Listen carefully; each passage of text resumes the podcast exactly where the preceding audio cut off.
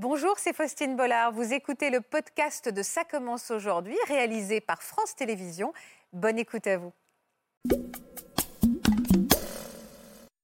J'étais en Haïti. Je suis arrivée une heure avant le fameux séisme bah, qu'on connaît tous. Tout a changé après à partir de là. On est là, on vit notre vie tous les jours avec nos problèmes en pensant que bah, c'est ce qu'il y a de pire au monde. En fait, en ayant pris du recul, je me suis dit waouh, en fait, la vie ne tient à rien. Pour rien au monde, je voudrais être la fille que j'étais avant. De voir tous ces corps sans vie, j'ai dit stop, en fait, je veux plus. C'est-à-dire qu'après ce que j'ai vécu, je peux pas me permettre d'avoir la même vie, en fait. C'est impossible. C'est inconcevable. Nicolas est mort sur un terrain de rugby après 5 euh, minutes de jeu, après un double plaquage, et euh, tout s'est arrêté. C'était un choc effroyable. Moi, si vous voulez, quand j'allais jouer au rugby, je pensais pas que je pouvais aller mourir quand je prenais mon sac. Quoi. Il sera jamais dans mon cœur et il sera toujours là, toujours dans, ma, tête. C'est pas la guerre, le rugby. Euh, c'est un sport intelligent et on doit se maîtriser. Donc maîtrisez-vous et vous en ferez un, sport encore plus beau. Pascal était élu conseiller municipal à Nanterre. On était amis depuis le lycée. Et là, c'est mon père qui m'appelle et qui me dit qu'il y a une tuerie au conseil municipal. Donc évidemment, je lui demande tout de suite euh, pour Pascal. Évidemment, il m'annonce qu'il est mort. Ce soir-là, vous êtes donc parti euh, combien de temps avant la tuerie? Ça s'est joué à pas grand-chose. Hein. Coup, bah là, petit à petit, je me suis impliqué dans des opérations de, reforestation et ça a du sens. Pascal, c'est euh, un peu l'ombre au-dessus qui regarde. Faire un pas de travers, ça serait impensable.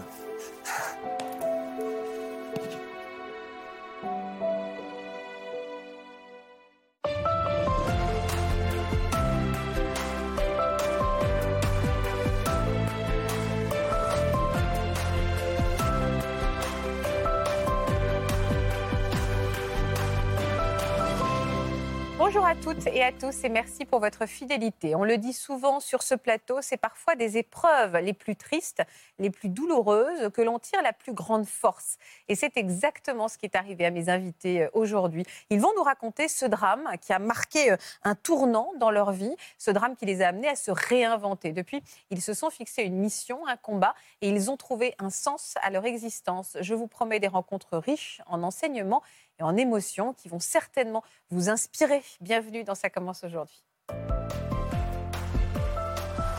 Bonjour Lala. Bonjour. Bonjour Sylvain. Bonjour. Et bonjour Philippe. Bonjour. Merci beaucoup d'avoir accepté notre invitation. Votre, vos témoignages sont précieux, euh, amènent une, vraie réflexion sur nous-mêmes. Merci pour votre confiance. Bonjour professeur Laurent Carilla. Bonjour Faustine. Merci d'être avec nous pour accompagner euh, nos invités. Et là, là, on va commencer avec euh, votre histoire à vous. Quel, est, quel événement a marqué un, tournant dans votre, dans votre vie? Alors moi, j'étais en Haïti le 12 janvier 2010, donc... Je suis arrivée une heure avant le fameux séisme bah, qu'on connaît tous. D'accord, mais alors vous, vous, étiez où alors? Euh, bah, En fait, j'étais à l'épicentre, donc j'étais à Port-au-Prince, la capitale. En fait, je suis arrivée une heure avant. Donc, euh, en gros, j'ai vu l'aéroport. On a pris la voiture direction la maison, un peu plus haut dans les hauteurs. Et j'ai juste eu à peine le temps de m'asseoir et ça a tremblé. Vous étiez dans quelles circonstances en Haïti? Euh, Alors j'étais partie simplement, enfin avec mon ex-mari en fait, on est parti en Haïti pour rencontrer sa famille, etc., etc. D'accord. Euh, et, en fait, on est arrivé et c'est vrai que j'ai pas vu grand chose. J'ai eu le temps de m'asseoir. On m'a je me rappellerai toujours, on m'a tendu une assiette en me disant genre bah, mange, bon appétit. Et là, d'un seul coup, ça s'est mis à trembler. On va regarder un extrait du JT de l'époque parce que c'était un, un, dramatique hein, séisme, on s'en souvient tous. 1500 morts ont d'ores et déjà été conduits à la morgue de Port-au-Prince, un chiffre qui pourrait augmenter car de nombreuses zones restent très difficilement accessibles. Un signe de la main, une voix qui réclame de l'aide, il y a encore des vies piégées dans cette maison en ruine. Un étage plus haut, apeuré, plusieurs habitants n'osent plus bouger. D'autres essaient de sortir par leurs propres moyens en poussant les gravats vers l'extérieur. Et après 18 heures passées dans les décombres, c'est la délivrance. C'est éprouvant de revoir ces images. Bah en fait, j'en avais jamais revu, j'ai jamais regardé d'autres images. C'est-à-dire que j'avais euh, les images que moi j'avais en tête, mais pas forcément euh, été voir ou regarder. Euh. Autant j'avais vu, par exemple, j'avais été moi volontairement regarder des vidéos de tsunami parce que je l'avais pas forcément vécu quelques années auparavant quand il avait eu lieu. Mais par contre, j'avais jamais regardé vraiment de vidéos. Quelles sont les images qui sont gravées en vous de ce jour? En fait, c'est marrant, mais de voir un peuple aussi résilient de voir un peuple aider le peuple, j'ai jamais vu des gens. Enfin, j'ai un respect immense pour le peuple haïtien. Euh, c'est vrai que c'est les images qui me restent en tête, au-delà de tous les cadavres, etc., etc., et de la fragilité finalement du corps, que moi, en fait, en ayant pris du recul, je me suis dit waouh, en fait, la vie ne tient à rien. C'est vrai que euh, aujourd'hui, c'est le respect de tout un peuple avec qui moi j'ai vécu quelque chose, et, euh, et aussi oui, bah, en fait, la, la, fragilité de la vie. C'est vrai que sur le moment, on a un peu une espèce de truc un peu vaseux où on se rend pas bien compte de ce qui se passe. Parce qu'en fait, on est tellement ébahis à droite, à gauche, devant, derrière. Ouais. On, en vrai, on pense à rien à ce moment-là. Et c'est vrai que après, plus le temps passe, plus il y a tout qui redescend et tout qui se remet en perspective. C'est la date de... que vous avez ouais. la date? En plus, c'est pas fait exprès. La date vraiment tous les jours. C'est vrai? Ouais. Je considère que c'est le jour de ma naissance. Parce que vraiment, pour rien au monde, je voudrais être la fille que j'étais avant. Quel genre de fille vous étiez avant? Euh, bah, Moi, j'étais le genre de nana, alors plutôt sympathique, etc., etc., mhm. mais euh, pas confiance en elle. C'est-à-dire que je me trouvais pas jolie. C'est-à-dire que, en gros, si je devais donner tous les adjectifs négatifs d'une personne, genre pas intelligente, pas jolie, trop grosse, trop ceci, trop cela, pour moi, j'étais cette personne-là. Et en même temps, sans pour autant aller chercher de solutions, comprendre qui j'étais, etc. Et c'est vrai que. Euh, et puis en même temps, j'étais là à vivre une vie bah, par dépit, quelque part. C'est-à-dire en en mode survie. Faut le faire, faut le faire. Je rentre mm. dans le moule et tout, etc. J'étais trop mignonne. et, euh, et c'est vrai que je vivais un peu la vie, euh, voilà, sans, sans, pour autant me poser des questions. Ouais, voilà, vraiment. Et euh, tout a changé après à partir de là. Parlez-moi de cette première secousse. Alors, vous avez ressenti quoi? Et vous étiez donc en train de passer à table? Ouais, en fait, on passait à table. Donc, on était un peu sous le. Il y avait un côté de la maison qui était un peu couvert sous un porche puisqu'elle était encore en construction. Euh, et, en fait, je me suis assise et à partir de ce moment-là, ça a commencé à trembler. Donc là, évidemment, on ne comprend pas ce qui se passe. Mm. Euh, on cherche du repère dans les yeux des gens qui sont autour de nous et surtout qui habitent là-bas. Pour savoir si c'est grave, si c'est courant. Et exactement, en espérant qu'il y en a un qui nous dise voilà, ne t'inquiète pas, c'est comme ça tous les mercredis matins, ça tremble. Et, euh, c'est vrai que là, on voit que tout le monde ne sait pas ce qui se passe, qu'on nous regarde. En gros, la communication, c'est on va mourir. Donc là, j'étais là, genre non, je ne veux pas mourir pas maintenant, les gars, j'ai trop de choses à faire. Mmh. Et c'est vrai que c'était assez déroutant. Je voyais les 4x4 faire des bonds de 1 mètre comme si c'était des jouets, comme si c'était quelque chose de léger. Et, euh, en même temps, il y a ce truc où, quelque part, euh, comme quand on regarde un film, on le dit euh, Mais moi, j'aurais couru, moi, j'aurais fait ceci, moi, j'aurais fait cela. Là, on est tétanisé par la peur, une espèce d'attraction qui fait que sur la chaise, j'étais incapable de me lever, en fait. Mmh. Et j'étais dans une incompréhension où j'étais là, comme ça, en train d'essayer de, chercher des repères réconfortants. Mmh. Et je ne les trouvais pas. Vous avez paniqué? Euh, alors, on n'a pas le temps de paniquer parce qu'on n'a pas le temps de réfléchir. Oui, c'est ça. Et, ça a duré euh, combien de temps, en fait? En vrai, pour moi, j'ai l'impression que c'était une éternité, alors qu'en vrai, ça a duré quelques secondes, même si ça tremblait après toutes les 20 minutes, toutes les, tous les jours, pendant plusieurs semaines. Mais, euh, mais c'est vrai que sur le moment, c'était interminable. Et, mais en vrai, ça a duré que quelques secondes. Mais j'étais incapable de. Et quand, après la fin de la première secousse, quand tout le monde a continué à se regarder, quelle a été l'ambiance à ce moment-là?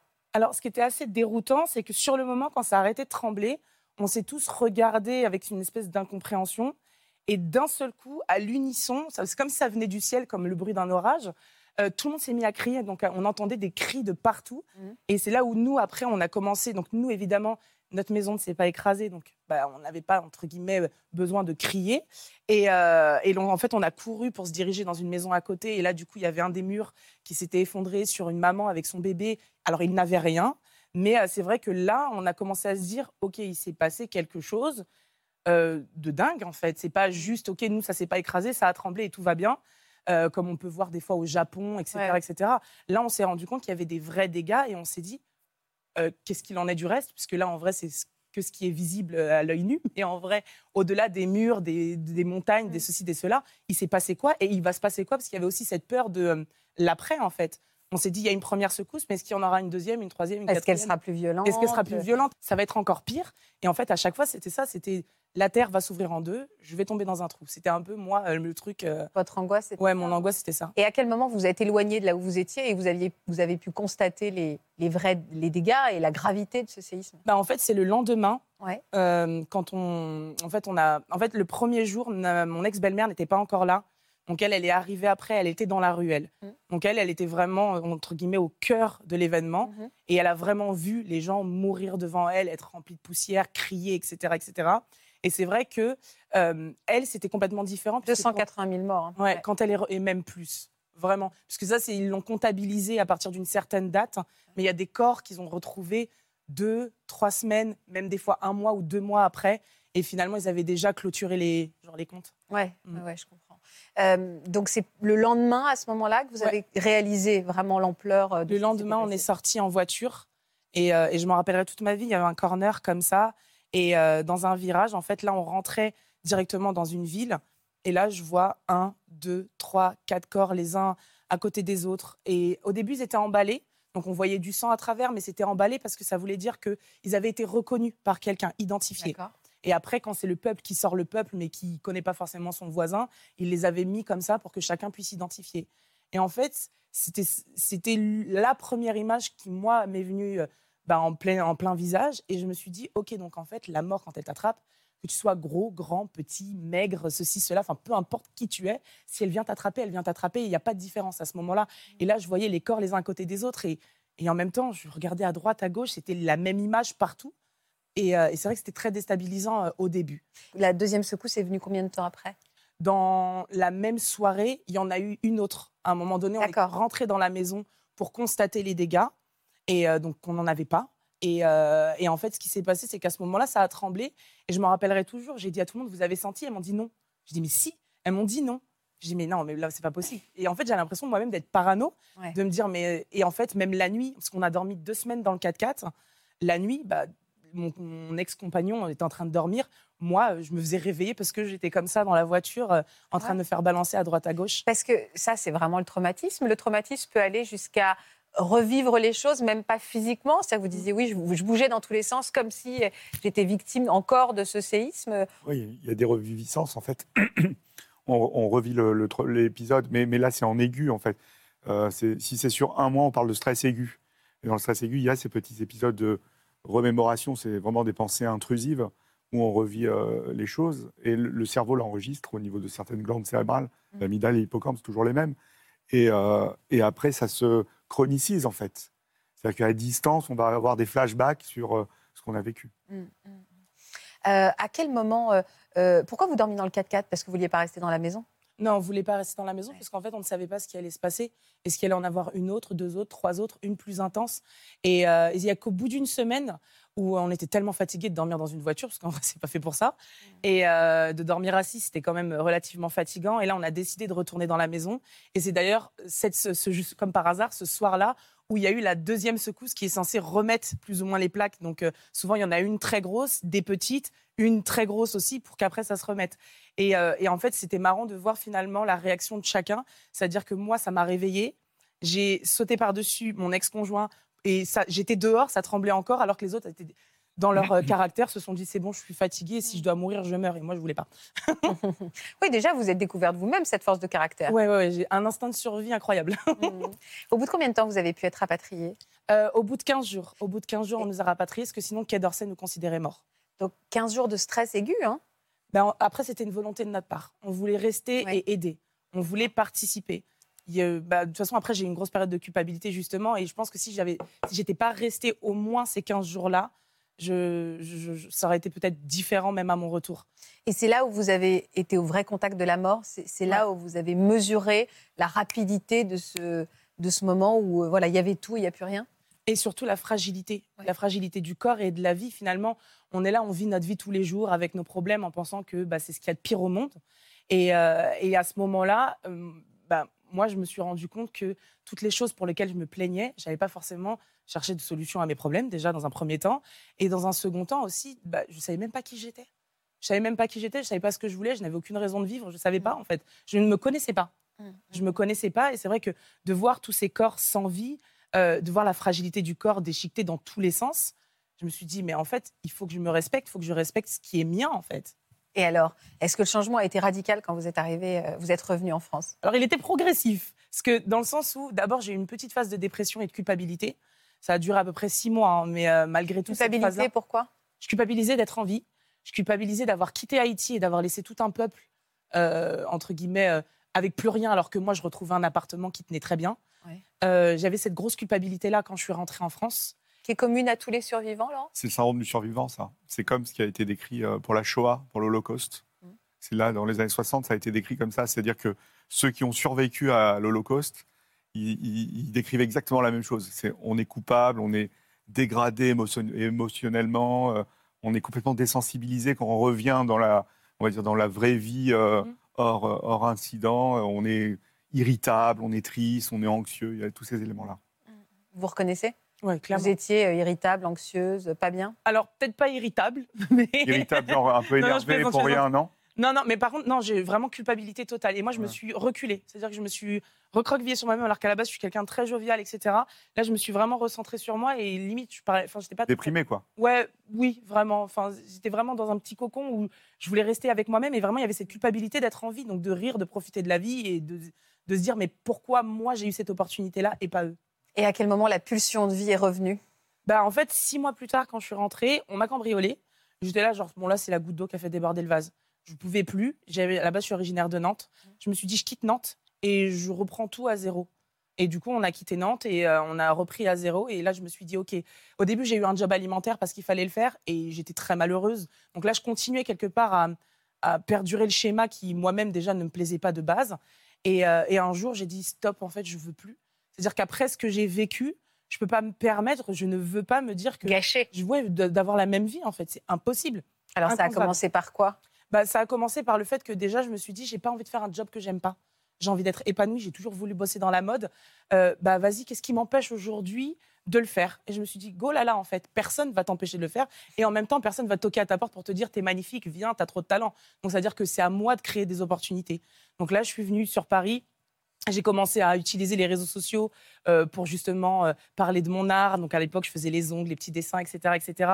Et en fait, très rapidement, on a commencé à s'intéresser à moi, mais pour la mode. Et, euh, et en fait, c'est une marque de prêt-à-porter grande taille qui m'a contacté, qui m'a dit ah, on adore ce que tu fais et on aimerait te- que tu viennes à un de nos événements. Donc je suis partie à leur événement, ils m'ont offert des vêtements. Je dis mais je suis censée faire quoi avec ça? Ils m'ont dit franchement, si tu peux faire deux trois photos, on serait super content. J'étais là genre d'accord, très bien. Donc les porter et se montrer pour Les quelqu'un qui était très ouais, complexé. montrer. Et là, je me suis dit, euh, OK, je vais le faire. J'ai toujours été sensible à l'art et à la photo. J'ai toujours voulu bosser dans la mode. Donc, c'est vrai que c'était quelque chose que je voulais vraiment faire. Et à ce moment-là, je me suis dit, OK, go. J'ai fait deux, trois photos. Et de fil en aiguille, on s'est intéressé à moi en disant blogueuse grande taille. Donc, j'avais ouvert un blog, etc. etc. Et, euh, et c'est comme ça que ça- l'histoire a commencé. Et alors l'histoire, elle s'est développée comment après? Bah, l'histoire, elle s'est développée que, en fait, au fur et à mesure, moi, je me suis dit, ah, ok, cool. Enfin, moi, en vrai, j'adore les vêtements. J'ai toujours voulu en créer. Donc, j'ai commencé à partager, à aller dénicher aux quatre coins du monde des marques qui proposaient des vêtements du 42 jusqu'au 60 et plus. Et, euh, et à les partager avec ces femmes qui me suivaient. Et de fil en aiguille, elles m'ont demandé, mais comment je faisais pour m'accepter, etc. Et c'est en fait le processus qui s'est basé, c'est que le fait d'avoir euh, finalement eu le séisme, d'avoir appris à me connaître, moi-même, je gagnais de la confiance en Ouais, moi, ouais. donc je leur partageais mon histoire. Et c'est comme ça que les choses ont, ont- ont évolué. Vous aviez l'impression que quelque part vous transformiez ça en quelque chose de positif? Bah, déjà, je m'offrais ce cadeau à moi, Mhm. parce que c'était ça qui était important. C'était de retrouver euh, un équilibre, euh, moi, c'est-à-dire de réaligner vraiment qui j'étais et, euh, et de comprendre. Enfin, en vrai, j'ai appris à tomber amoureuse de moi, déjà, pour commencer. vraiment, c'était important. Et le vêtement m'a permis aussi de m'exprimer, de dire qui j'étais et, euh, et d'avancer. Vous participez à ce mouvement qu'on appelle le body positivity, et c'est ça. Ouais. Euh, pourquoi c'est important pour vous? C'est important pour moi parce qu'en fait, j'estime que, euh, bah, justement, comme on part du principe où la vie ne tient à rien, si je ne respecte pas mon premier temple qui est mon corps, comment moi je peux avancer dans la vie Mais maintenant, en respectant mon corps, ça ne veut pas forcément dire faire une taille 36. C'est accepter aussi qui je suis, d'où je viens, quelles sont mes origines, quel est mon background, euh, quel est mon vécu qui fait qu'aujourd'hui peut-être je suis un peu gourmande, etc. etc. Euh, et c'était de comprendre toutes ces choses-là et de les partager et de dra- dédramatiser l'idée de se dire une nana ronde, c'est une nana qui est dans son canapé toute la journée en train de manger des chips. C'est une nana mince, c'est une nana qui est tous les jours dans la salle de bain ou dans les toilettes en train de se faire vomir. Non, pas du tout. Et l'idée, c'était de faire comprendre aux gens que euh, nous sommes qui nous sommes, nous faisons des choix qui nous sont propres et on fait ce qu'on veut chacun avec notre propre vie. Mais en même temps, il faut aussi accepter euh, l'autre et sa vérité, puisque une vérité n'est pas une vérité absolue pour tout le monde. C'est la, c'est la définition de la résilience, ça, non? Exactement. Exactement. C'est la résilience absolue et c'est aussi euh, la réa- le réapprentissage de la vie. Et c'est un- une évolution naturelle de- du syndrome de stress post-traumatique. Ah bon? Pourquoi? Hein? Parce que Bah, quand on traite les gens en stress post-traumatique, ou même euh, avec ces éléments de culpabilité, eh ben, on, on est dans comme une sorte de deuil. Mmh. Et après, il y a, on va réapprendre à vivre on va euh, travailler sur la résilience, enfin, on va devenir résilient, et après, on va avoir cette nouvelle vie. Et euh, vous en seriez où sans, sans, ce drame, finalement? Je pense que je serais toujours à Nantes, euh, en CDI, avec un uniforme. Comme si c'était le cauchemar, au fond de mon trou. Parce que Nantes, Nantes c'est sympa quand même. Ouais, c'est Ouais, mais moi, non, c'était trop petit pour moi. Il y a un bon festival à côté. Mm, non, Nantes, c'était trop petit pour moi et j'étais malheureuse à enchaîner des jobs qui n'étaient pas du tout dans ma branche. Euh, je, voilà, je pense que je serais toujours. Euh, je serais une meuf aigrie euh, chez elle. vous, vous en seriez où, vous pensez, si vous n'aviez pas connu aussi ce drame et la perte de votre meilleure amie, Sylvain? Il y aurait beaucoup de choses qui seraient différentes, ça c'est certain. Je ne sais pas où j'en serais. J'aurais probablement continué une, carrière, une vie plus linéaire. Ce mhm. serait pas forcément mauvais pour autant, mais ce serait très différent. On va se replonger dans l'événement tragique dont vous allez nous parler euh, à travers des archives qu'on a encore tous en tête. Hein. Ça, ça nous avait tous bouleversés. Ce n'est plus une mairie, c'est un hôpital de campagne. À quelques mètres, la salle du conseil municipal résonne encore des coups de feu du tueur. Il est un peu plus d'une heure du matin, le maire vient de lever la séance, tout le monde s'apprête à partir, lorsque dans le public, un homme se lève, sort trois armes automatiques et tire. Cinq minutes plus tard, les pompiers arrivent sur les lieux. Huit morts, 14 blessés graves, tous transportés à l'hôpital, certains entre la vie et la mort. Pour coordonner les secours, le plan rouge est immédiatement déclenché. Expliquez-moi pourquoi vous étiez sur place, vous, ce jour-là, Euh, j'étais militant écolo euh, depuis la fin des années 80 et euh, Pascal était élu conseiller municipal à Nanterre et mes parents étaient également élus. Et donc j'assistais régulièrement au conseil municipal parce qu'on travaillait ensemble, on, bossait les textes ensemble. Enfin, voilà. Quelle relation vous aviez tous les deux? Bah, On était amis depuis le lycée. C'était mon... Un ami d'enfance Ouais, c'était plus qu'un ami. C'était le frère que j'ai pas eu, c'était le fils adoptif de la famille. C'était le frère de cœur que vous aviez choisi. Est-ce que vous êtes d'accord pour qu'on voit une photo de lui ou c'est pas le moment? Ça sera pas pire. Ça sera pas pire. Ça nous permet d'avoir une pensée pour Pascal et également une pensée pour euh, tous ceux qui ont perdu la vie sur là leurs proches et, les, très nombreux blessés.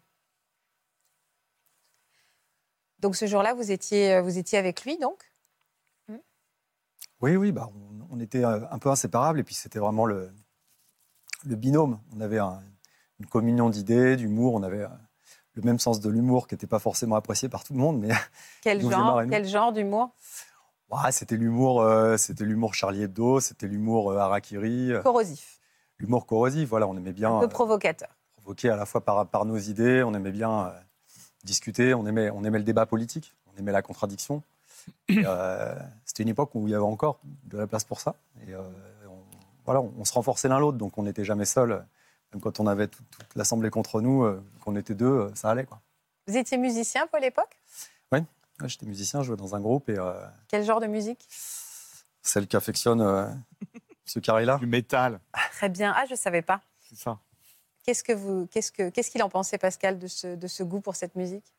Bah, On n'écoutait pas la même musique, mais il appréciait, puis ça l'intéressait parce que j'étais son pote. Donc, lui, il m'apportait des choses sur les musiques qu'il écoutait. Lui, il était plutôt Dépêche Mode, un groupe comme ça, que j'apprécie aussi. Hmm. Et puis moi, je lui faisais également découvrir euh, des choses. Il avait plus de mal avec mes goûts que moi avec les en réalité. Euh, ce soir-là, vous êtes parti à quelle heure, vous, de la mairie?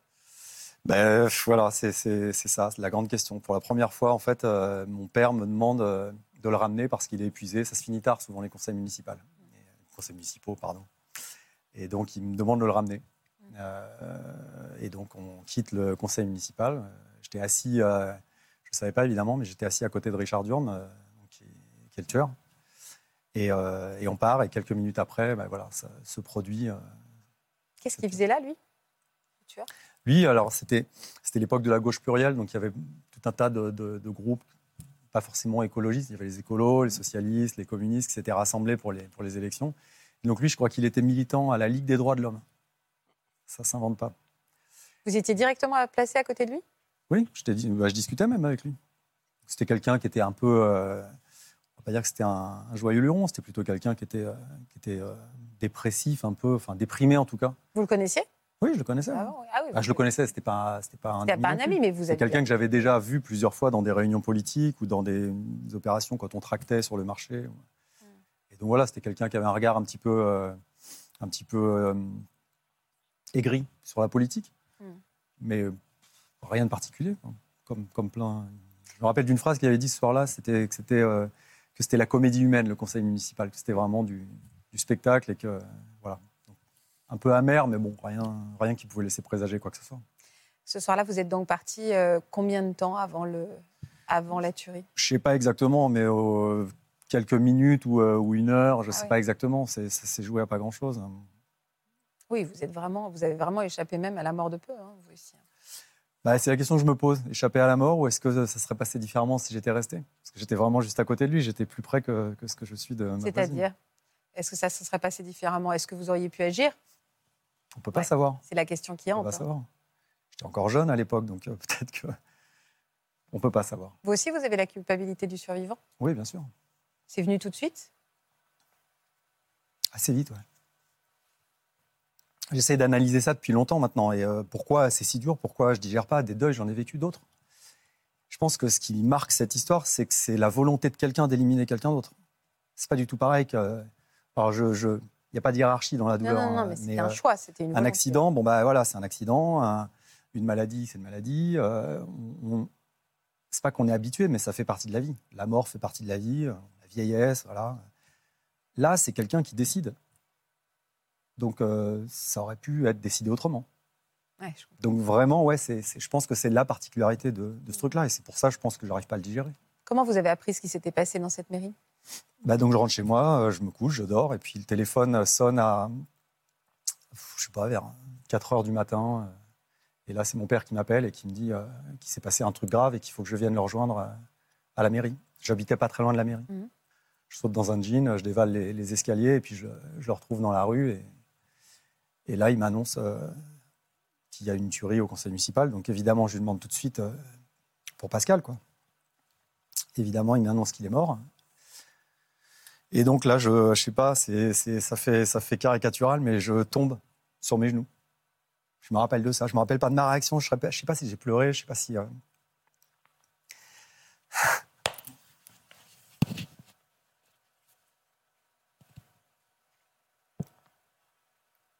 On guérit pas de ces moments-là. Il faut dire que là, pourtant après vous allez, vous avez su la transformer en de très très belles choses hein, cette souffrance, mais on voit qu'elle est comment, elle est toujours très très en vie en vous. hein. Je suis désolé. Mais non, vous excusez pas, surtout pas. Il paraît que ça fait du bien parfois de pleurer sur ce plateau. C'est pas la première et c'est pas la dernière. Comment vous expliquez que 20 ans plus tard, ça soit encore à ce point-là à vif? Comment vous expliquez que ça soit encore à ce point-là à vif? Même si a on a fait un long parcours, même si on a transformé ce chagrin en quelque chose, comment Quand ça on se fait un que... ouais. traumatisme, c'est comme, c'est comme si on prenait un coup de fouet dans le cerveau. Et il y a des, des endroits du cerveau qui, qui enregistrent ce message. L'amygdale et l'hippocampe notamment. Les émotions et la mémorisation et l'apprentissage des choses. Donc on va, nous, survivants, on va apprendre à se réadapter finalement. Parce qu'il s'est passé quelque chose de traumatisant. Mm. Donc ça peut être ce que Sylvain a vécu, ce que Lala a vécu, ce que les survivants du Bataclan ont vécu, etc. On peut prendre des exemples à l'infini. Et on se dit, nous, on est vivants, eux, ils sont morts, peut-être qu'on aurait pu faire différemment, on aurait pu faire autre chose. On aurait pu agir, c'est ça. On aurait pu agir. Il y a, il y a plein d'autres choses. Pourquoi nous, consciemment, euh, voilà, c'est l'ironie du sort, c'est nous, on est vivants, quoi. Et on aurait pu faire différemment. Et en fait, il y a cette trace cérébrale, et ça reste toujours, en fait. Et c'est-à-dire que quand vous la rallumez, Mm. eh ben, Elle revient immédiatement. ça revient et on, on est ému. Lala re- revoit des images, elle pleure. Sylvain, on lui raconte, le- enfin même Sylvain n'arrive pas à, à gérer ça émotionnellement parce que euh, pour lui c'est quelque chose d'important. Et donc c'est exactement le cerveau enregistre tout. Donc que ce soit négatif ou positif, il y a des choses c'est positif, il y a des choses c'est négatif, mais c'est comme ça. Il y a, il y a- il y a assez euh, Non, puis c'est pas toujours pareil. Parfois, j'arrive à en parler plus facilement. oui. Là, évidemment, il y a, il y a le. Mon but n'est pas de vous faire pleurer. hein. Non, non, bah, mon but n'était pas de venir pour pleurer. hein. Je, je- je sais, je sais pourquoi je viens et euh, c'est- pas le but du jeu. et- Mais on en passe par là, et puis en même temps, ça raconte une histoire, ces larmes aussi. Ouais, bien sûr. Et, euh, parce qu'on va parler de quelle manière vous les avez transformées, euh, ces larmes. Euh, Est-ce que vous- comprenez ce que dit Lala en disant que dès le lendemain, euh, il y a eu un- quelque chose en vous qui s'est éteint ou réveillé hein? Non, moi, non, moi, c'était très long en fait. Et euh, ça s'est passé un peu euh, à mon insu, je pense. C'est-à-dire? Bah, c'est ce qu'elle racontait, c'est déjà la sidération. C'est, euh, on est dans un état second. Enfin, moi, je me rappelle, je suis quelqu'un de rationnel, de, de, de- je crois pas du tout au tout un tas de choses. Ouais. Je suis pas vraiment un croyant, mais euh, je me rappelle me réveiller dans mon appartement, je vivais seul, euh, et euh, voir Pascal dans mon couloir depuis mon lit, et le voir, et vraiment, et me réveiller, et me réveiller et me dire non mais il est là en fait. Ouais. Et évidemment, quand on se réveille un peu plus, on voit qu'il est pas là, mais mais c'est troublant parce que c'est pas du rêve, et c'est pas, alors je sais pas si, si C'est c'est des hallucinations de, de sommeil, en fait. Ouais, ouais, ouais, c'est vraiment des hallucinations. Mais Ouais. euh, quand on est dans la phase de réveil, Ouais, on, est, ça. on est réveillé, mais on n'est pas encore tout à fait euh, Ouais. lucide. Et on voit vraiment un truc, quoi. Donc, euh, bon, c'est un peu déstabilisant. Enfin, Il y a des gens qui arrivent à, à raconter que c'est une manifestation de quelque chose, etc. Moi, je crois absolument pas à ça. Donc, euh, pour moi, c'était soit je devenais dingue, soit j'avais rien compris et mes idées devaient toutes être remises en question. Vous en étiez où euh, dans votre musique à ce moment-là? Ben, je jouais dans un groupe et on préparait un album. On était en pleine phase de composition. Donc euh, là, par contre, ça a été la première manifestation concrète. C'est que là, l'inspiration, c'était plus du tout la même. La, la tournure a été euh, complètement différente. Quoi. Moi, je me suis mis à faire des choses beaucoup plus, euh, beaucoup plus tristes, beaucoup plus personnelles. Et la, la- la suite de cet épisode, ça a été d'arrêter la musique. Mm. Donc on a Ah, arrêté. vous le avez arrêté la musique? En tout cas, j'ai arrêté le, le groupe. Je, je continuais à faire des musiques, euh, mais tout seul et pour des, pour des projets pro- professionnels. Quoi. Euh, le groupe, ouais, c'était un deuxième deuil, en fait, d'arrêter le groupe, parce que c'est une histoire de plus de 12 ans et quatre albums, des tournées. Enfin, vous imaginez qu'on vit des choses. Très Quand on arrête un groupe, c'est un peu comme une séparation ou un petit deuil. Ouais, c'est douloureux. Mais voilà, ça devenait trop, trop compliqué de jouer certaines chansons sur scène et de justement, bah, vous voyez le résultat. Quoi. Donc, euh, quand je chantais certaines chansons qui étaient clairement colorées euh, par ça, bon, c'était pas, c'était pas jouable. Quoi. Ouais. Alors, qu'est-ce que vous avez fait? Vous avez continué la musique Bah là, j'ai eu de la chance en fait. C'est souvent comme ça dans la vie. On a une rencontre qui arrive au bon moment et j'ai un vieux pote euh, qui m'a relancé sur un projet euh, pour aller euh, dans les sports de glisse. Et je suis parti euh, faire un film, enfin suivre en fait, faire un petit reportage photo, vidéo au Chili Mhm. de mes anciens copains, camarades de jeu dans les vagues. et du coup, bah, Ouais. Et, et du coup, euh, bah voilà, euh, contact avec la nature, ça, ça fait du bien. Mhm. Les grands espaces, euh, voir un peu, avoir la chance. Parce que tout le monde n'a pas cette chance-là. hein. Je- Partir aussi, ouais, voilà, s'éloigner de tout ça. changer d'air. euh, c'est vrai que bah, moi, j'ai eu cette chance. Et, euh, et du coup, bah là, petit à petit, les, une, autre, une autre façon de remettre la, la, la patte écolo est venue. C'est, on a fait des films de glisse, mais qui avaient un message, qui portaient un message très critique sur nous-mêmes d'ailleurs. On s'autocritiquait en tant que globetrotter, euh, parce qu'on était sponsorisé, on avait des marques qui nous donnaient du matériel, qui nous payaient pour, pour voyager. Enfin, c'était. bah, je souhaite à tout le monde de pouvoir vivre un truc comme ça parce que luxueux. c'est c'est génial. hein. C'est presque être en vacances euh, et être payé pour être en vacances. Donc euh, bon, ça n'a pas duré très longtemps, mais c'était très agréable. Et du coup, euh, voilà, ce regard sur le monde, on a fait des films assez, assez sombres sur l'impact justement de- de- des hommes et puis la- l'absence de considération. Donc, euh, donc ça, ça a permis déjà de, de remettre un... Et puis de fil en aiguille, bah, on est allé au Costa Rica et c'est un pays qui a tellement de potentiel euh, naturel, enfin, qui préserve sa nature, qu'on s'est cotisé avec ma famille, on a offert des vacances à mes parents. Et Je suis parti au Costa Rica avec mes parents. Et là, nouvelle révélation? Ben là, en fait, ouais, pareil. On s'est dit, et pourquoi pas? Et, euh, Moi, j'aurais jamais imaginé ça, parce que mes parents voyageaient pas du tout. hein. Mon père euh, bossait comme un, comme un dingue. euh, il- et puis voilà, il voulait pas voyager, il voulait pas prendre l'avion. euh. et puis voilà, une fois là-bas, un pays accueillant, une culture euh, euh, qui nous a plu, quoi. Et du coup, ben, on, Et ça a changé quoi alors? Ben, on a pris la décision de partir en famille, euh, acheter un petit bout de terrain là-bas. Vivre là-bas? Et ouais, mon père a pris sa retraite anticipée. Je pense qu'il était en burn-out, je suis pas psy. hein, mais Possible. Médecin généraliste, il bossait 75 heures par Ah ouais. semaine en banlieue, conventionné, euh, plus la politique, enfin bon, le, le bon cocktail, quoi. Il a été dur à convaincre? Ben non, c'est ça qui m'a surpris en fait, c'est presque venu d'eux.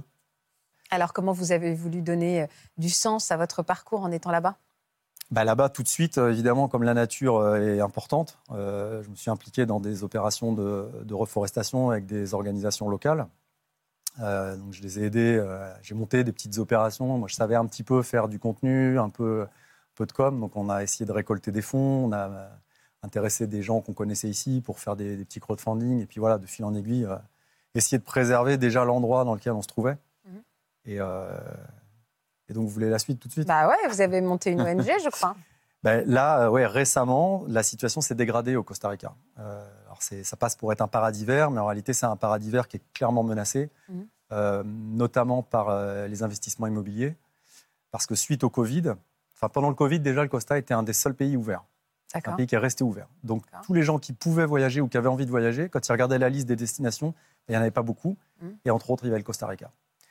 Euh, sauf que c'est un pays qui fait la taille de la Bretagne et d'un bout de la Normandie. Donc vous imaginez bien que quand la planète entière décide d'aller éventuellement s'installer au Costa Rica, Ça peut piller le lieu.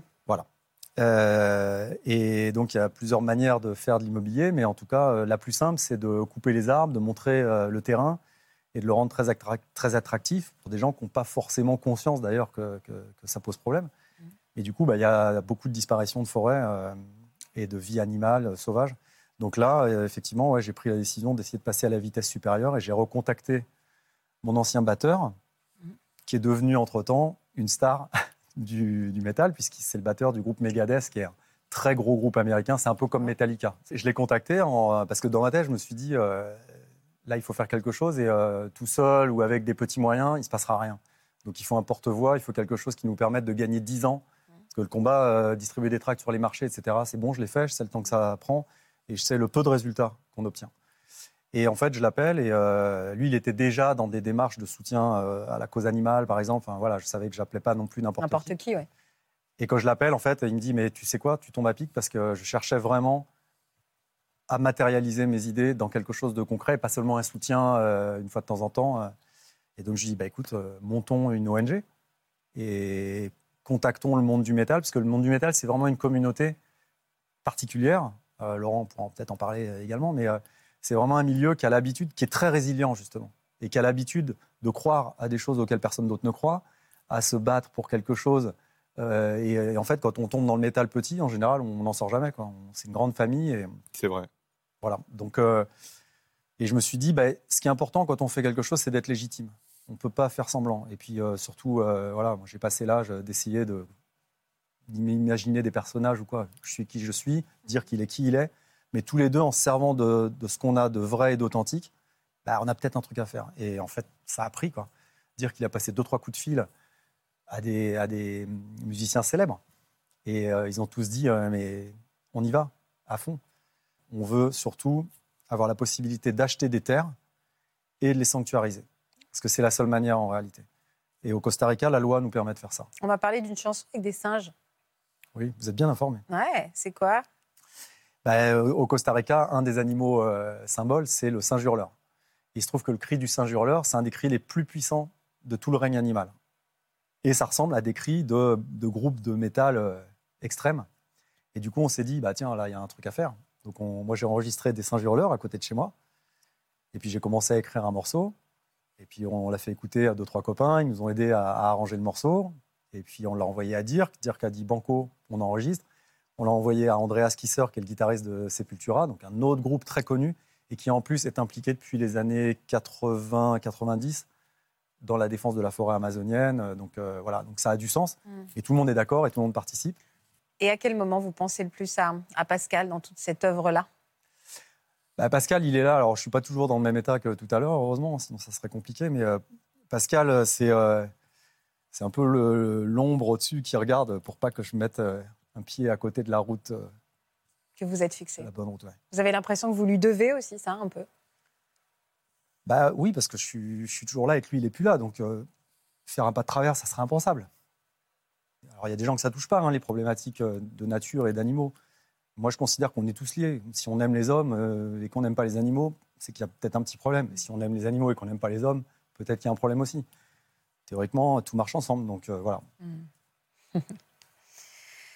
Philippe, on va écouter euh, maintenant votre histoire. Vous aussi, euh, vous avez un combat euh, qui, est dédié à la mémoire de votre fils Nicolas. Pourquoi vous avez voulu aujourd'hui écrire ce livre et pourquoi vous avez décidé de vous engager pour lui et pour ceux qui pourraient connaître le même drame? Parce qu'en fait, Nicolas était un, un jeune homme de 18 ans qui réalisait ses rêves et qui arrivait à accéder au niveau au haut niveau du rugby, c'est-à-dire espoir, dans une équipe phare du, rugby français, le Stade français Paris. Mmh. Et Nicolas est mort sur un terrain de rugby après euh, cinq minutes de jeu, après un double plaquage euh, dans des conditions un peu particulières. Et euh, tout s'est arrêté. Alors il est mort, arrêt cardiaque, réanimation, parti à l'hôpital, comme si c'était un arrachement de la seconde vertèbre cervicale, ce qui est assez improbable hein, sur un terrain de rugby. Il y a eu une opération qui l'a stabilisé, puis, euh, et puis trois jours après, eh bien, euh, il, était, euh, il était mort. Donc, on a. C'était en 2018 C'était en décembre 2018. C'était le, l'accident a eu lieu le 9 décembre 2018 à Bordeaux. Et, et nous, enfin, on a arrêté le 12 décembre. les médecins ont, ont, jugé que la situation n'était pas réversible et qu'il fallait, enfin, qu'il valait mieux le laisser tranquille. Oui, c'est eux qui ont pris la décision.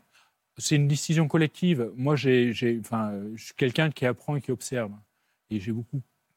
J'ai trouvé que la, démarche, la pédagogie euh, de l'hôpital Pellegrin et des, des, soignants qui étaient autour de nous, qui étaient très, euh, très bienveillants, euh, mais ils étaient dans un processus d'accompagnement et au juste niveau. C'est-à-dire que on a rencontré un certain nombre de praticiens et au, bout d'un moment, je me disais, c'est marrant, c'est jamais le même. Ce serait plus simple. Hein. Vous en avez un qui vous connaît, il sait comment vous fonctionnez, il vous raconte une histoire.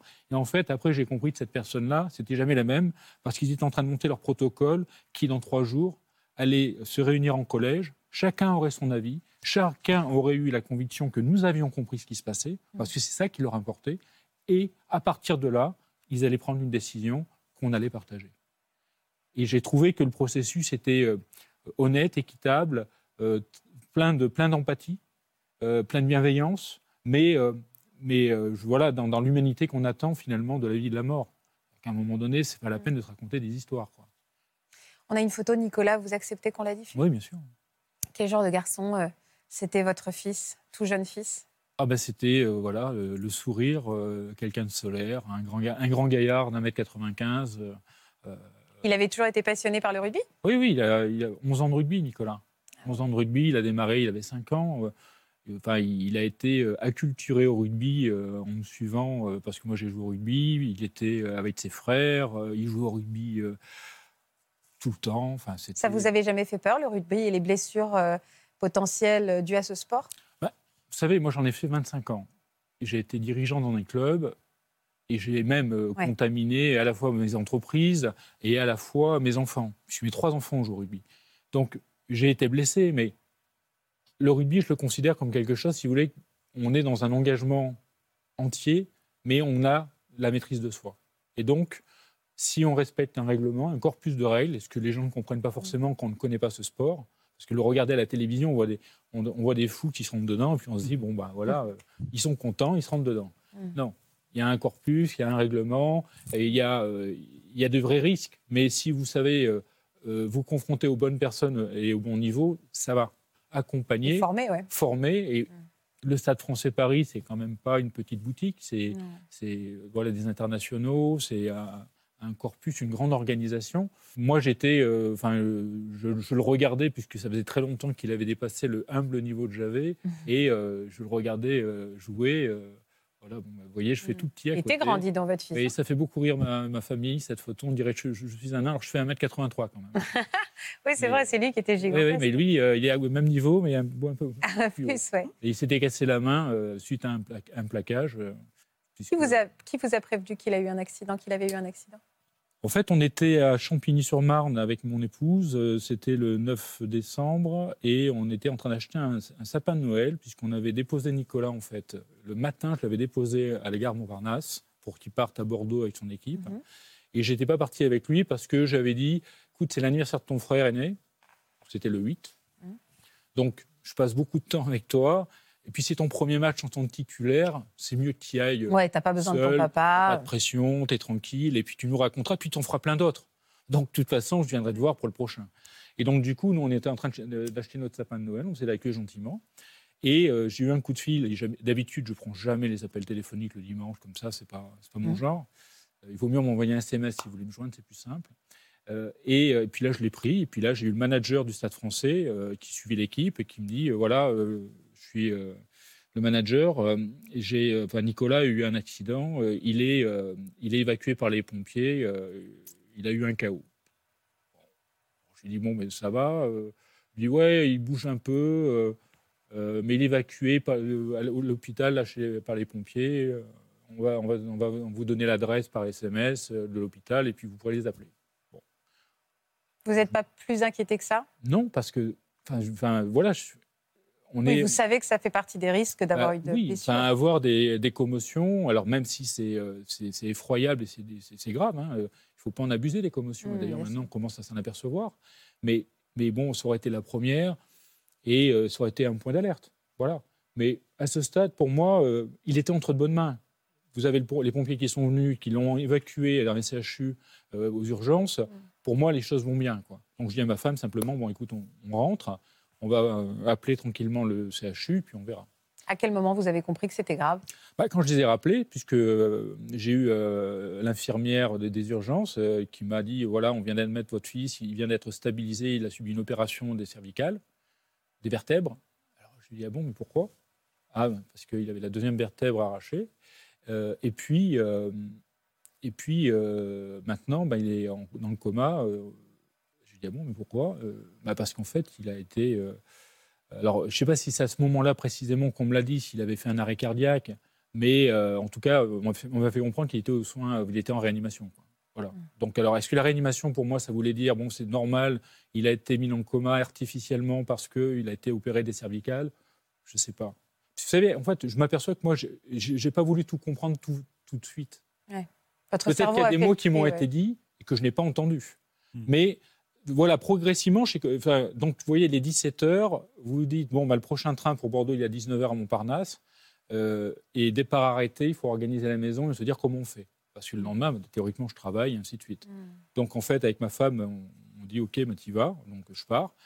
Euh, j'arrive euh, genre à 18h55 euh, en Uber sur le truc. Je, monte dans le train. Et puis là, je vois arriver des SMS d'amis qui me disent Tiens, il y a un jeune joueur du Stade français qui avait fait un arrêt cardiaque. Moi, le mien, il avait une fracture, donc je me suis dit C'est pas lui. Je me suis dit Mais non, c'est pas possible, ça peut pas être les mêmes.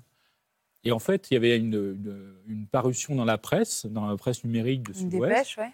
dépêche, qui avait annoncé qu'un jeune homme de 19 ans avait fait un arrêt cardiaque euh, sur un, euh, lors d'un match. Et là, je me suis dit, bon, alors là, je commençais à voir un peu le truc. J'ai été accueilli par l'entraîneur du Stade français qui m'a conduit immédiatement à l'hôpital et puis je, l'ai laissé repartir parce que dans son explication, c'était euh, c'était hyper brutal. Je pense qu'il ne l'a pas vu venir. Euh, il a été plaqué à deux. Euh, voilà, c'était un choc effroyable. Bon. Moi, de toute façon, je voulais voir mon fils. Donc, j'allais voir mon fils. J'étais accueilli à l'hôpital par la chirurgienne qui avait fait l'opération. Et naturellement, c'est là où je pense que j'avais une forme de déni en moi-même, c'est j'ai dit bon ok alors donc il a été opéré des cervicales, vous l'avez stabilisé, donc ça veut dire qu'il bon, y a un risque de paraplégie. elle m'a dit attendez attendez attendez je vois que vous n'êtes pas au courant. Votre fils est dans un état extrêmement grave. Il a subi une, fracture de la seconde vertèbre cervicale, sa moelle épinière a été touchée, et donc à ce stade, il est en tétraplégie la plus lourde, c'est-à-dire y compris les poumons. Il ne pouvait plus respirer sans appareil. Et bien évidemment le coma, le machin, le truc. Bon, vous allez me dire, c'est un peu rude quand même comme accueil. Mais en même temps, il fallait ça, quoi. Parce que je pense que je n'étais pas encore réveillé quand je suis arrivé. Vous n'avez pas réalisé la gravité. Et, là, et là, j'ai, là, j'ai compris que voilà, ça allait être euh, compliqué. J'ai vu mon fils, effectivement, avec les appareils, intubé, ainsi de suite. Et, euh, et puis là, ben, il faut, ben, voilà, vous êtes l'éclaireur, vous êtes arrivé. Maintenant, il faut l'expliquer à votre femme et à vos enfants. Et puis, vous vous dites, bah ouais, il est là aussi parce qu'il y a, y a un gentil papa qui l'a contaminé, qui l'a fait jouer au rugby quand même. Hein. Parce que, in fine, euh, j'avais une forme de responsabilité. Enfin, en tout cas, je, me sentais une forme de responsabilité. vous vous sentez plus aujourd'hui? Enfin, j'ai un peu avancé là-dessus. Je pense qu'aujourd'hui, si j'ai écrit ce livre, c'est parce qu'à un moment donné, si vous voulez, avec tout ce que je savais sur le rugby, toute l'expérience que j'avais accumulée et les rencontres que j'ai fait ensuite et euh, les constats que j'ai pu établir, je me dis, voilà, il faut que quelqu'un dise quand même ce qui se passe réellement et comment ça se passe pour de vrai. Parce que quand on le sait, on peut après avoir effectivement la réflexion de se dire j'y vais ou j'y vais pas. Moi, si vous voulez, quand j'allais jouer au rugby, je pensais pas que je pouvais aller mourir quand je prenais mon sac. C'est pour ça que le, titre Mourir fait partie du jeu, rugby, mourir fait partie du jeu, c'est, ça peut être exprimé comme une question. Là, aujourd'hui, je serais presque, hélas, vu ce que j'ai eu comme retour du ministère des Sports et de la Fédération. Que C'est-à-dire que, si je comprends bien, Philippe, après le, le, décès de votre fils, euh, combien de temps après vous avez décidé d'aller comprendre, d'aller fouiller, d'aller lever l'omerta peut-être? À quel moment vous avez décidé d'en faire votre combat? Finalement, de dénoncer les pratiques Parce qu'en fait, si j'ai bien compris, j'y connais rien en rugby, Philippe, mais c'est pas normal qu'il soit été plaqué par deux. Non, mais il y a des techniques d'engagement, si vous voulez, euh, qui normalement devraient être respectées. Notamment, il y a une règle qui consiste à dire qu'on ne peut pas plaquer au-dessus de la limite des épaules. D'accord. Parce que la tête ou le cou, c'est pas une cible. Sauf que lui, il a été plaqué au-dessus de cette zone-là. Il a, il, a, eu au moins un choc euh, à très haute vitesse. vous avez quelqu'un qui fait 120 kg, 130 kg, qui arrive à 20 km/h. Bah, vous prenez une trottinette, c'est pareil. Quoi. Ah Donc en fait, le choc, il est effroyable. Et en plus, il avait eu un précédent choc, puisque les deux sont arrivés en même temps, à la même vitesse, et lui est arrêté. Donc en fait, euh, donc en fait, vous pouvez faire un double plaquage au rugby, c'est totalement toléré mais c'est un geste technique qui consiste à bloquer le haut du corps avec les bras pour pas qu'on puisse passer le ballon et ensuite amener au sol par les jambes. Donc ça veut dire qu'il y a une coordination, il y a une maîtrise de soi et venir bah fond les manettes, euh, ça ne peut pas marcher. Comment vous en êtes arrivé à ce point, au moment de vouloir euh, que ça devienne un combat, de dénoncer ces pratiques? À quel moment, dans votre deuil et dans votre cheminement, vous êtes dit qu'il fallait faire quelque chose de la mort de votre fils? Bah, le premier, probablement, ça a été l'impression qu'on était manipulé, ou on manipulait même l'histoire et l'image de mon fils. Ça, ça a été le, probablement la, chose qu'il n'aurait enfin, jamais dû falloir faire parce que fallu faire pardon parce que ça ça m'a profondément agacé quand je lisais dans la presse que mon fils avait 19 ans alors me dirait il avait un an d'écart c'est pas grave mais qu'il était mort d'un arrêt cardiaque ou qu'il avait subi un arrêt cardiaque bah, ça veut dire qu'en fait il s'est rien passé quoi il avait un problème de cœur voire même, pas de bol quoi voire même il était ouais, pas de bol ou alors il était dopé pour l'image de mon fils, je trouvais que c'était quand même sacrément moche. Quoi. Hmm. Je trouve qu'on n'a pas le droit de faire ça. Euh, alors, vous savez, on est dans un monde assez particulier quand vous êtes victime, enfin vous l'avez vécu, mais il y a énormément autour de vous de personnes. Vous, vous êtes vidé, vous avez envie de rien. C'est très clair. Enfin, moi, en tout cas, nous, avec ma femme, euh, on était euh, juste, on vivait parce qu'on respirait, voilà. Et puis parce qu'on avait nos deux enfants et qu'on aime beaucoup et qu'il fallait aider et qu'il fallait continuer à apporter. Mais très franchement, avec, avec Caroline, mon épouse, on, avait, on était vraiment synchro et au même niveau. On avait le vide, le grand vide, et euh, pas vraiment de goût à vivre. Maintenant, euh, ce, qui, a pu se passer derrière pour nous, c'est on, s'est vraiment posé la question de se dire, mais pourquoi est-ce qu'on raconte une histoire comme ça autour Qu'est-ce que ça sert? À quoi ça sert? Et surtout, est-ce que cette histoire, elle va servir aux autres? Parce que moi, très franchement, c'était Nicolas, c'est le quatrième mort de l'année 2018, le quatrième. Et on ne parle pas de, de, seniors, hein. on, parle de, jeunes, entre 16 et 21 ans. Quatrième décès et au rugby. Oui, 2018, vous regarderez, c'est édifiant. Et, mais il y en a chaque année. Il y en a chaque année. Cette année, il y en a eu deux. Et on va vous parler d'arrêt cardiaque. Donc, si vous voulez, si l'histoire aujourd'hui, pour ne pas effrayer les mamans qui vont inscrire leurs enfants dans les écoles de rugby, c'est de dire qu'on va mourir qu'on a subi un arrêt cardiaque. C'est très commode. Il y avait un, je vais dire un, plan média qui était très bien organisé, qui consistait à entourer, envelopper tout le monde euh, d'une affection et qui vous rendait ensuite redevable de cette affection. Donc on ne va pas euh, combattre quelqu'un qui vous aime. Et puis on va raconter une histoire. Et puis comme vous vous êtes de toute façon effondré dans votre douleur, parce que c'est vraiment épuisant, bah, finalement vous allez passer à autre chose. Alors moi, je n'ai pas voulu passer à autre chose parce que moi, je suis un analytique, j'aime comprendre ce qui se passe et j'avais envie de comprendre ce qui s'était passé pour Nicolas et surtout, comme j'ai eu euh, des rôles de dirigeant et j'ai emmené beaucoup de personnes autour de moi dans le rugby, je me sentais aussi redevable vis-à-vis d'elles de leur dire ce qui s'était passé, comment je l'avais vécu, pourquoi je l'avais vécu. Et c'est pour ça que j'ai écrit ce livre. C'est une manière aussi de rester connecté avec votre fils pendant tout ce combat. Vous vous sentez proche de lui? Alors oui, mais vous savez, en fait, Nicolas, nous, euh, enfin, je sais que dans notre entourage ou autour de nous, les gens hésitent à en parler et ne veulent, enfin, Pense Il y a un nous tabou. en n'en parlant pas. Mais au contraire, Vous avez besoin d'en parler. ah ben moi, Nicolas, euh, comme Caroline, Caroline n'est pas dans ce combat-là, euh, elle, me soutient bien évidemment, mais, mais Nic- Nicolas, nous, il fait partie de nous, il fait partie de nos pensées, il fait partie de notre quotidien. Donc c'est, euh, je pense que c'est comme toi, Sylvain, quand, tu vois une, une chose qui te rappelle, euh, bon, bah, tu dis, euh, mais ça fait partie. Et c'est comme ça qu'on vit avec, euh, je pense, nos, nos peines et nos douleurs. C'est pas en, regrettant, mais c'est en magnifiant. Et Nicolas, nous, on l'a perdu, c'est aussi ça qui a fait le choc. On l'a perdu au moment où il était le plus heureux dans sa vie. On venait de l'installer la veille dans un nouvel appartement, dans un foyer de jeunes, à Boulogne. Il n'avait pas encore dormi dedans, mais il était heureux comme tout. Le dimanche matin, il était euh, de, de Champigny à, la gare. Il n'avait pas encore, mais il savait que le dimanche soir, quand il rentrait, il, allait aller dans son appart. Imaginez, 18 ans, son, appart, sa petite chambre, tout, toute simple. Hein. Et, enfin, on a tous connu ça. C'est l'indépendance, génial. Donc Nicolas, il était juste rayonnant de bonheur. Et là, voilà, vous voyez la, photo de votre fils, le dimanche qui suit, dans tous les terrains, dans tous les stades, à l'international, partout. Alors c'est un bel hommage hein, qui est rendu. Mais on voyait Nicolas partout. Partout. Alors moi, je suis ravi de voir Nicolas et je suis ravi de le revoir encore. Et, et, euh, et pour moi, voilà, il sera jamais dans mon cœur et il sera toujours là, toujours dans, ma tête. Et, on peut me parler de Nicolas tout le temps. Et c'est pas un sujet. On voit régulièrement ses anciens copains euh, d'école de rugby, euh, d'école. euh, ils sont encore venus nous voir il, y a, trois semaines pour la galette des rois. On a mangé une galette des rois ensemble, c'était adorable. Et ou les espoirs avec qui il a joué, qui continuent. Moi, j'ai été les voir longtemps après pour, pour les appuyer dans, ce qu'ils continuent à faire parce qu'il ne fallait pas qu'ils se sentent coupables de quoi que ce soit pour moi. Et, je pense qu'il fallait, il aussi les aider pour leur dire attendez, moi, je ne vous juge pas pour ce que vous allez faire. Vous jouez au rugby, c'est un sport passion, je le comprends. Ce que je vous demande simplement, c'est ce que j'ai d'ailleurs pu dire euh, à l'équipe euh, senior du Stade français, quand j'avais été dans leur vestiaire après le match hommage qu'ils avaient joué euh, contre les Ospreys, j'aurais dit il faut simplement être conscient des, valeurs qu'on porte et des responsabilités qu'on a. On n'a pas à. c'est pas la guerre, le rugby. On entend beaucoup, c'est un sport de combat, machin, euh, l'ultra-violence. Non. Euh, C'est un sport intelligent et on doit se maîtriser. Donc maîtrisez-vous et vous en ferez un, un sport encore plus beau. Et ça sera le combat de votre vie. Euh, euh, ce livre, Rugby, Mourir fait partie du jeu.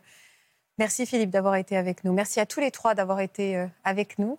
Euh, merci pour ces belles leçons de vie malgré tout. Euh, merci Laurent. Merci. Et merci à vous d'être fidèle à France 2. Je vous souhaite de passer une très belle après-midi. Merci pour nos invités.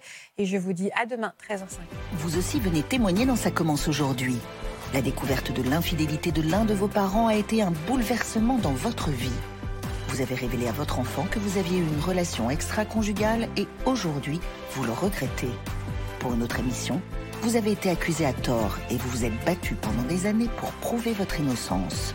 Si vous êtes concerné, laissez-nous vos coordonnées au 01 53 84 30 99 par mail ou sur le Facebook de l'émission.